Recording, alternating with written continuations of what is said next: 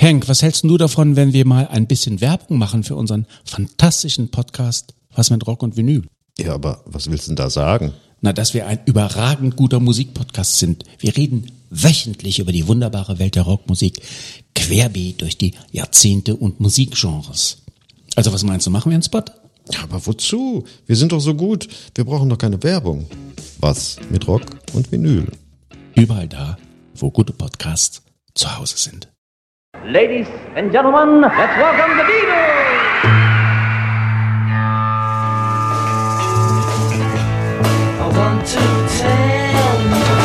About the Beatles, der Podcast zu den Fab Four mit Malte Asmus. It's great, it's sold, it's the bloody Beatles, shut up.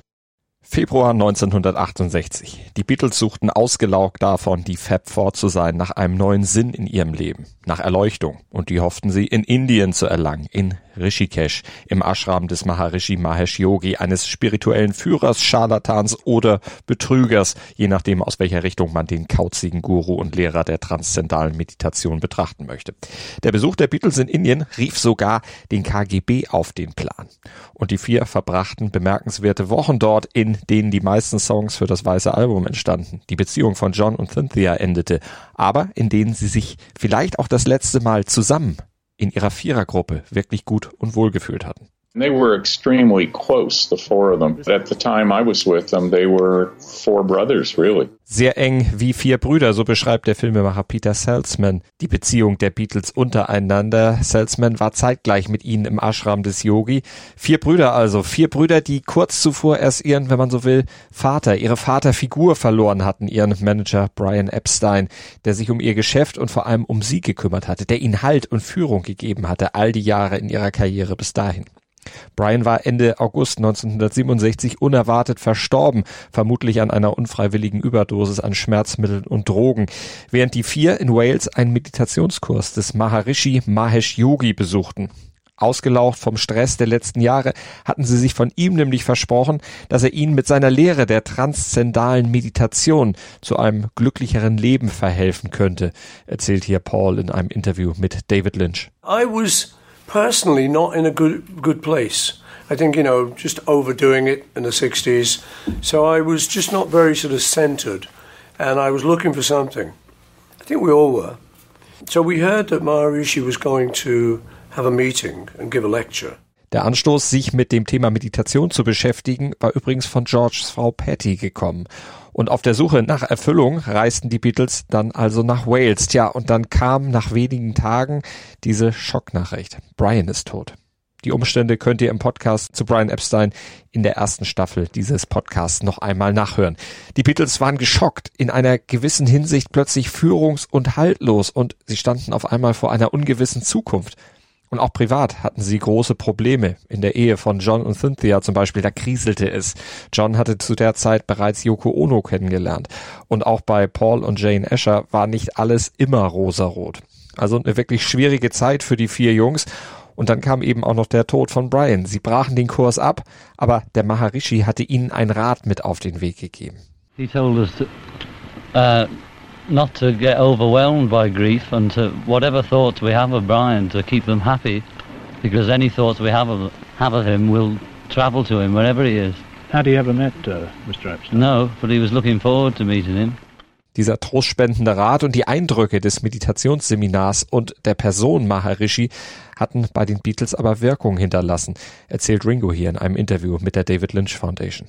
I went into this room first time I'd met the man and the joy of the man uh, was incredible. Was incredible. You know, it was like it was positive.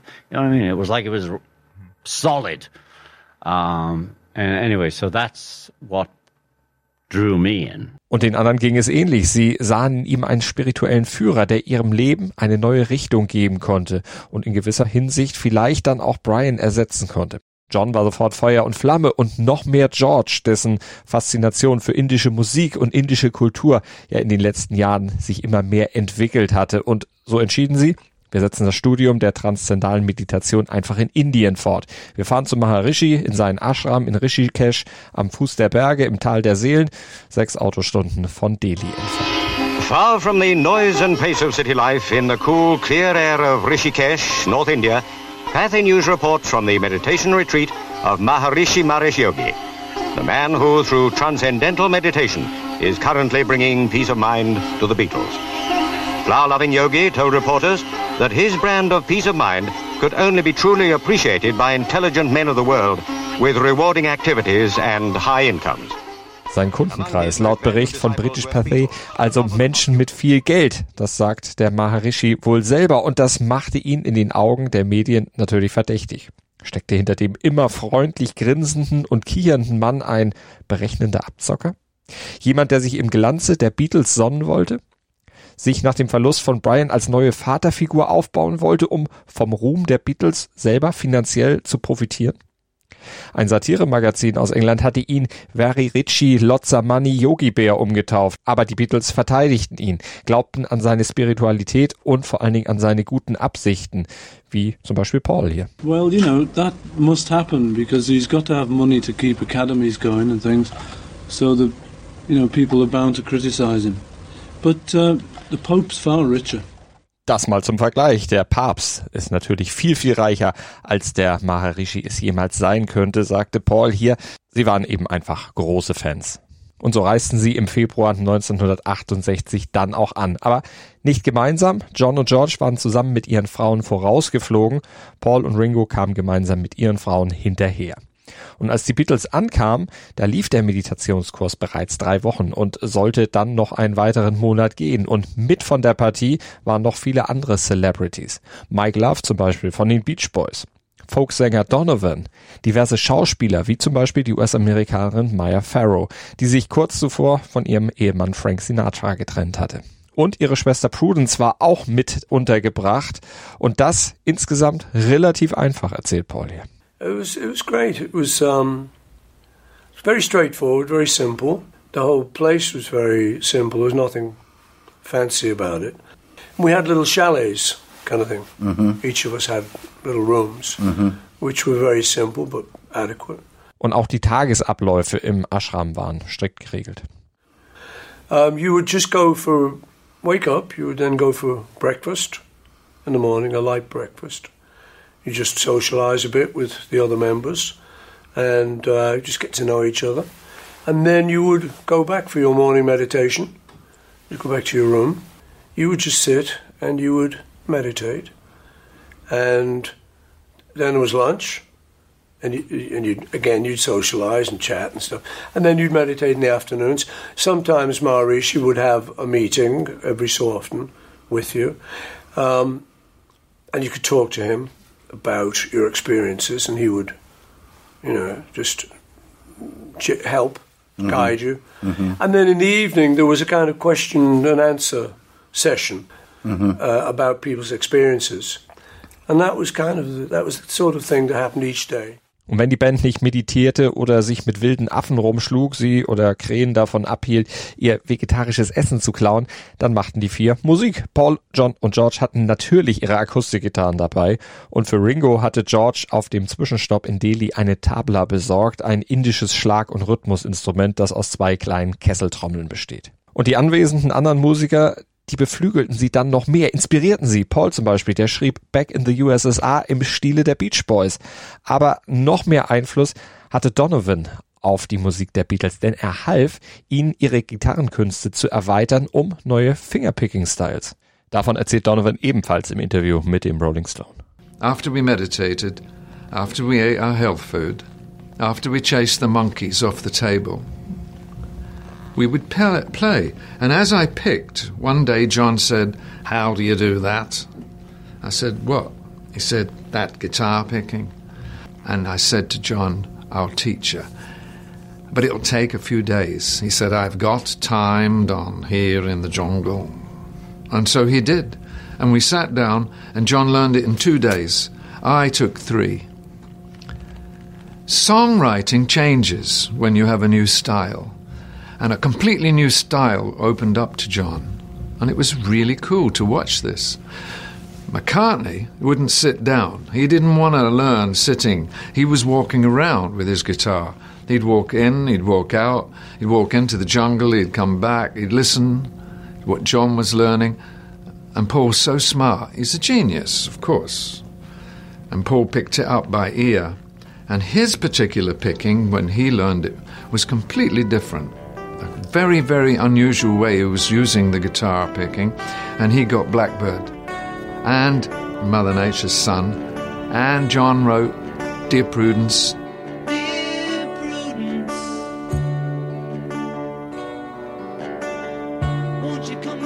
Und zu Dear Prudence gibt's auch noch eine Geschichte. Mit dem Song richtete sich John nämlich direkt an Prudence Farrow, also die Schwester der Schauspielerin Mia Farrow. Und die nahm das mit dem Meditieren sehr, sehr ernst, erzählt Ringo hier in der Anthology. Dear Prudence certainly got written there. Mia Farrow's sister was, well, she sort of hibernated, meditated and hibernated. we saw her, I think, twice in the two weeks I was there. Everyone would be banging on the door, you're still alive. Und für diese Prudence Farrow schrieb John dann eben dieses Lied. Prudence, möchtest du nicht einfach mal rauskommen und mit uns hier ein bisschen spielen? Und dieser Song basierte eben auf dem Fingerpicking von Donovan, aber nicht nur das, sondern auch auf einer gewissen Akkordfolge. Also, there was the, the chord structures that I had learned from flamenco, classical, early New Orleans blues, and folk were chord structures that these three guys in the Beatles hadn't really experienced much. Auf der Akkordfolge von Donovan basiert übrigens nicht nur Dear Prudence, sondern auch While My Guitar Gently Weeps von George. And the chord structures also entered the new songwriting. George wasn't so interested in the picking. He liked the chord structures A minor, G, F sharp, F, and E.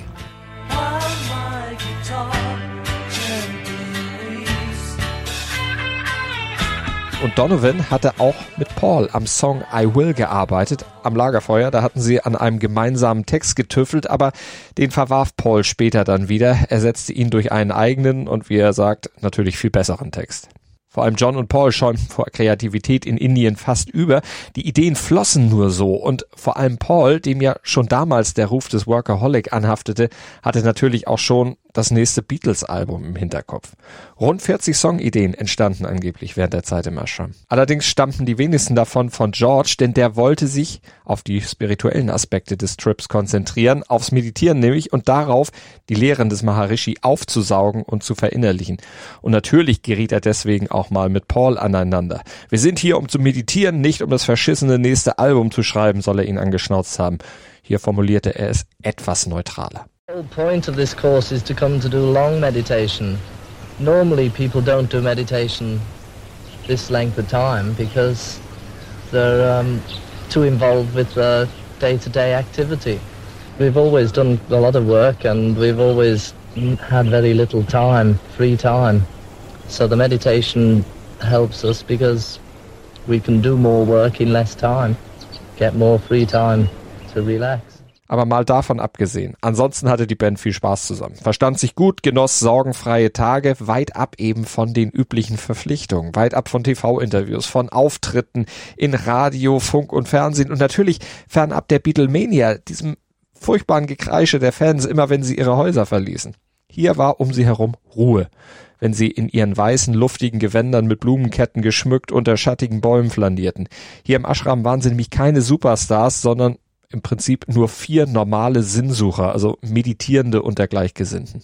They were remarkably down to earth. There was not a single moment in the week I spent with them where there was any sense of stardom or arrogance or ego or even holding themselves out to be stars. They were kind with me, generous with me, playful, uh, sensitive. It was, they were just terrific. Aber diese Idylle hielt nicht lange.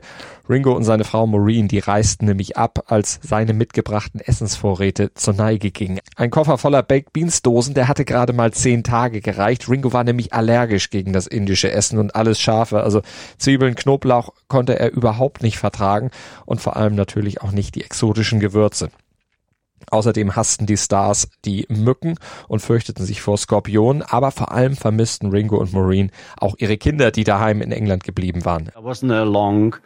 Uh, we just had a kid, so we came back. Uh, two weeks I was there. We had life to deal with as well. 14 Tage nach Ringo und Maureen folgten dann auch Paul McCartney und Jane Asher. Paul hatte sowieso nicht vorgehabt, länger als vier Wochen in Indien zu bleiben. Anders als John und George, die hielten es am längsten aus. George als einziger sogar ganze zehn Wochen. Er war aber auch der einzige der vier, der sich, wie gehört, wirklich für die indische Meditationslehre interessierte. Da war John schon längst abgereist, frustriert und disillusioniert darüber, dass ihm die Meditation letztlich auch nicht geholfen hatte. Und er war auch noch frustriert über den Maharishi, weil er in ihm eben nicht die neue Führungsfigur gefunden hatte, die seinem Leben einen neuen Sinn gab. Und er war noch aus einem anderen Grund enttäuscht von ihm und das verarbeitete er in dem Song Sexy Sadie auf dem weißen Album. Sexy Sadie,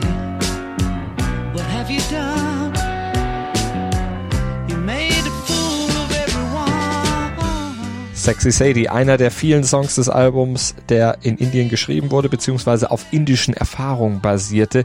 Sexy Sadie, eine etwas verklausulierte Anklage an den Maharishi. Eben scheinheilig zu sein und alle verarscht zu haben. He made a fool of everyone, singt John hier. Allerdings beruhte dieses Verarschen wohl auf einem Missverständnis, wie sich später herausstellte. Magic Alex, der Freund der Beatles bei Apple, verantwortlich für verrückte elektronische Erfindungen, der war auch mit in Indien und der war eifersüchtig auf die Aufmerksamkeit, die die Beatles dem Maharishi widmeten. Und deshalb säte er Misstrauen gegen den Guru. Er setzte nämlich das Gerücht in die Welt, der Guru hätte einen weiblichen Gast seines Meditationscamps vergewaltigt. Und das führte zu Johns Schmähgesang, erzählt er hier im Rolling Stone Interview. You know, there was a big hullabaloo about him raping Mia Farrow and trying to get off. Diese Vorwürfe stellten sich später als haltlos heraus, aber damals glaubten sie die Geschichte von Magic Alex. Vor allem glaubte John daran, weil der immer sehr diplomatische und ausgleichende George glaubte, dass etwas an der Geschichte dran sein könnte. Deshalb war John davon überzeugt, dass tatsächlich was dran war und so stellte die Gruppe mit John als Wortführer den Maharishi zur Rede. Very rich looking bungalow. I, I was the spokesman. As usual, when the dirty work came, I actually had to be leader, whatever the scene was. When it came to the nitty gritty, I had to do the speaking. And I said, uh, "We're leaving." Why? you know all that shit. and uh, I said, "Well, if you're so cosmic, you'll know why." You know, because he was always intimating, and there were all, all these his right hand men intimating that he did miracles. You know. John sagte also Maharishi, wir gehen. Und der fragte nach, warum denn? Und da meinte John nur, wenn du wirklich so kosmisch bist, wie du tust, dann solltest du es selber wissen. Wusste er aber nicht. Und da wusste John, der Typ blufft nur von dem, was er da überhaupt erzählt, stimmt wohl offenbar nicht wirklich viel. Aber vor allem trieb John wohl die Sehnsucht nach Yoko Ono zurück nach Hause. Die hatte er vor dem Trip bereits kennengelernt und hätte sie sicher auch gerne mitgenommen, aber stattdessen reiste er mit seiner Frau Cynthia. Die hatte nämlich gehofft, ihrem Mann auf dieser Reise dann doch wieder näher zu kommen. Das passierte aber nicht. John zog nämlich während des Aufenthalts schon aus dem gemeinsamen Bungalow aus und lief täglich ins Postamt des nächsten Dorfes, weil er auf Telegramme von Yoko hoffte. Und auf dem Rückflug nach London soll John dann angetrunken Cynthia alle seine Seitensprünge der letzten Jahre aufgetischt haben. Und damit war ihre Beziehung dann auch Geschichte, genau wie übrigens die von Paul und Jane Asher, die trennten sich auch wenige Monate nach ihrer Rückkehr. Auch wenn sie den erhofften Seelenfrieden in Rishikesh nicht gefunden hatten, die Reise hatte trotzdem insgesamt großen Einfluss auf die Beatles. Privat und als Band, aber sie hatte auch Auswirkungen auf Indien und auf Rishikesh im Besonderen. Der Ashram und Indien insgesamt wurden nämlich zu Sehnsuchtsorten der Hippies und vor allem in den 70ern zu Sehnsuchtsorten derjenigen, die nach Erleuchtung suchten, ehe er dann verfiel und erst Jahrzehnte später wieder in Betrieb genommen wurde. Aber in den späten 60ern, Anfang der 70er spielte der Ashram sogar für die Geheimdienste dieser Welt eine große Rolle. Der KGB nämlich, der hatte zunächst geglaubt, der Yogi stecke mit der CIA unter einer Decke und schleuste deshalb sogar einen seiner Top-Agenten ein. Juri Besmanov, der lief später in die USA über und erzählte im US-Fernsehen über seinen Aufenthalt im Ashram dass er keine pro-westlichen Aktivitäten dort hatte feststellen können. Im Gegenteil, sondern eher Dinge, die der UdSSR sogar sehr entgegenkam. Uh, the KGB was even curious about this gentleman. It may look innocent. Maharishi Mahesh Yogi, a great spiritual leader, or maybe a great charlatan and crook, depending on which, from which side you are looking at him. Der KGB war neugierig auf Maharishi Mahesh Yogi, einen großen spirituellen Führer oder vielleicht auch einen großen Scharlatan und Gauner, je nachdem von welcher Seite man ihn betrachtet. Die Beatles wurden auf jeden Fall in seinem Ashram in Indien in Meditation geschult und Mia Farrow und andere nützliche Idioten aus Hollywood besuchten die Schule ebenfalls und sie kehrten in die USA zurück, völlig verrückt nach Marihuana, Haschisch und verrückten Meditationsideen. Zu meditieren, also sich zu isolieren von den drängenden politischen Problemen und den sozialen Problemen des eigenen Landes, sich in die eigene Bubble zurückzuziehen, um die Probleme der Welt zu vergessen. Das fand der KGB sehr faszinierend. Schöne Schule, ein Gehirnwäschezentrum für dumme Amerikaner. Wir fanden heraus, da waren einige Mitglieder einflussreicher Familien im Ashram, Meinungsführer in den USA und für den KGB naive, falsch geleitete Menschen. Und ein VIP ist nach einem Training in so einem Ashram natürlich ein richtig gutes Instrument in den Händen von Manipulatoren der öffentlichen Meinung, wie dem KGB. Denn der Maharishi lehrt ja, dass die meisten Probleme der Welt einfach durch Meditation verschwinden. Einfach hinsetzen und meditieren und dank einer kosmischen Logik oder komischen Vibration löst sich dann alles von ganz alleine. Und das ist genau das, was KGB und der marxistisch-leninistische Propaganda nützt, was die sich von den Amerikanern erhoffen, dass sie eben abgelenkt sind von den wahren Problemen. Und das kommt den sowjetischen Aggressoren natürlich viel mehr entgegen, als wenn die Amerikaner physisch fit wären, selbstbewusst und gesund und eben alarmiert und sich der Gefahr bewusst von außen. Der Maharishi, der stand natürlich nicht auf der Payroll des KGB, aber wissentlich oder nicht, trug er doch zur Destabilisierung der amerikanischen Gesellschaft bei. Obviously, it's more beneficial for the Soviet aggressors to have a bunch of duped Americans than Americans who are self conscious, healthy, uh, physically fit, and alert to, to the reality. Maharishi Mahesh Yogi obviously is not on the payroll of the KGB.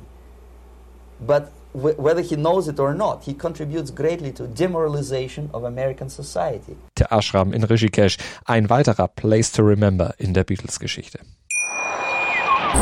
Schatz, ich bin neu verliebt. Was? Da drüben. Das ist er. Aber das ist ein Auto. Ja, eben. Mit ihm habe ich alles richtig gemacht. Wunschauto einfach kaufen, verkaufen oder leasen. Bei Autoscout24. Alles richtig gemacht. Wie baut man eine harmonische Beziehung zu seinem Hund auf? Puh, gar nicht so leicht. Und deshalb frage ich nach, wie es anderen Hundeeltern gelingt, beziehungsweise wie die daran arbeiten. Bei Iswas Dog reden wir dann drüber. Alle 14 Tage neu mit mir, Malte Asmus und unserer Expertin für eine harmonische Mensch-Hund-Beziehung, Melanie Lippisch. Iswas Dog mit Malte Asmus. Überall, wo es Podcasts gibt. Dir hat dieser Musikpodcast gefallen? Dann abonniere, bewerte und empfehle ihn weiter. Mein Musikpodcast.de, Deutschlands erstes Musikpodcast-Portal. Von ABBA bis Zappa. Hast du selber einen Musikpodcast und willst ihn bei uns kostenlos hosten? Klicke einfach meinmusikpodcast.de slash meine-podcasts. Meinmusikpodcast.de, Deutschlands erstes Musikpodcast-Portal. Schatz, ich bin neu verliebt. Was? Da drüben. Das ist er. Aber das ist ein Auto. Ja, eben. Mit ihm habe ich alles richtig gemacht. Wunschauto einfach kaufen, verkaufen oder leasen. Bei Autoscout24. Alles richtig gemacht.